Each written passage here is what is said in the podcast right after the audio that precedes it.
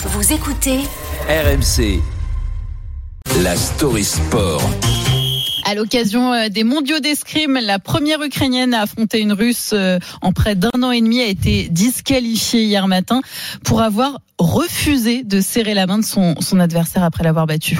Seuls quelques escrimeurs russes ont fait le déplacement à Milan pour ces mondiaux d'escrime et comme l'exige la Fédération internationale, ils n'officient pas euh, dans des clubs et ils ne sont pas liés à l'armée et n'ont pas soutenu publiquement la guerre en Ukraine. Jusqu'à mercredi après-midi, un décret du ministère des Sports ukrainien interdisait aux athlètes du pays de participer à une compétition où figuraient des athlètes russes, même sous bannière neutre. Ainsi, l'épéiste ukrainien Igor Rezlin a dû déclarer forfait dans son match l'opposant au russe Vadim Anorin.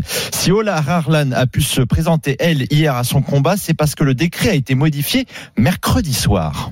Et l'interdiction ne porte désormais que sur les athlètes représentant la Fédération de Russie ou la République du Bélarus et non plus ceux sous bannière neutre. Et puis après avoir surclassé Anna Smirnova, Harlan, quatre fois médaillée au JO, s'est contentée d'un salut protocolaire à l'arbitre. L'Ukrainienne décrit la scène à Maria Azé pour RMC Sport.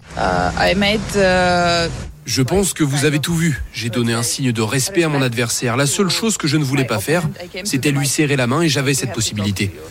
Je lui ai proposé de nous saluer avec les sabres et elle ne l'a pas fait. Quelqu'un m'a dit de partir. Après ça, quand j'étais au contrôle des armes, la chambre d'appel m'a appelé pour me dire qu'il fallait qu'il me parle. Après, le directeur technique m'a dit que l'arbitre allait me donner un carton noir.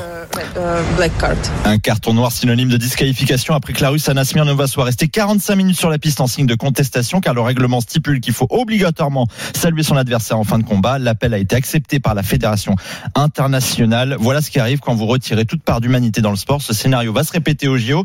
Et nous, finalement, ce qu'on peut en retenir de cette triste scène, c'est qu'à vaincre sans péril, on triomphe toujours sans gloire. À vaincre sans péril, on triomphe toujours sans gloire. En effet, merci beaucoup Alex Biggerstaff. Merci à tous les trois autour de la table et puis surtout passer un bon week-end.